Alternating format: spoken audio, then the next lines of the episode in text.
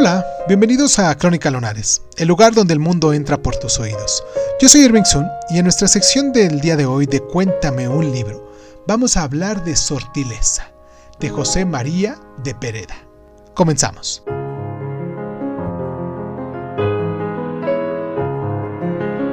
El mar de Santander y la vida miserable y violenta de los pescadores son los protagonistas de esta novela compuesta en los años de mayor éxito del naturalismo en España. El escritor tradicionalista que fue Pereda se sirve de algunas de las innovaciones técnicas y temáticas del realismo naturalismo español para presentar una sociedad y unos valores inmovilistas que no se ven afectados por las transformaciones del progreso y las formas de producción. El argumento de la novela trata de la joven huérfana Sotilesa, y de su destino amoroso y conyugal. El argumento de la novela trata de la joven huérfana Sotilesa y de su destino amoroso y conyugal.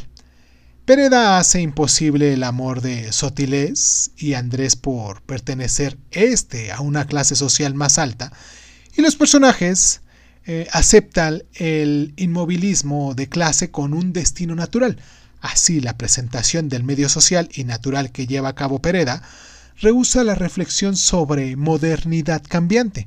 De hecho, el tratamiento que hace de la figura del narrador lo aleja de cualquier actitud de libertad o distancia del universo narrado. Encontramos un narrador omnipresente que guía constantemente al lector. El realismo de esta novela es, desde este punto de vista, un realismo castizo.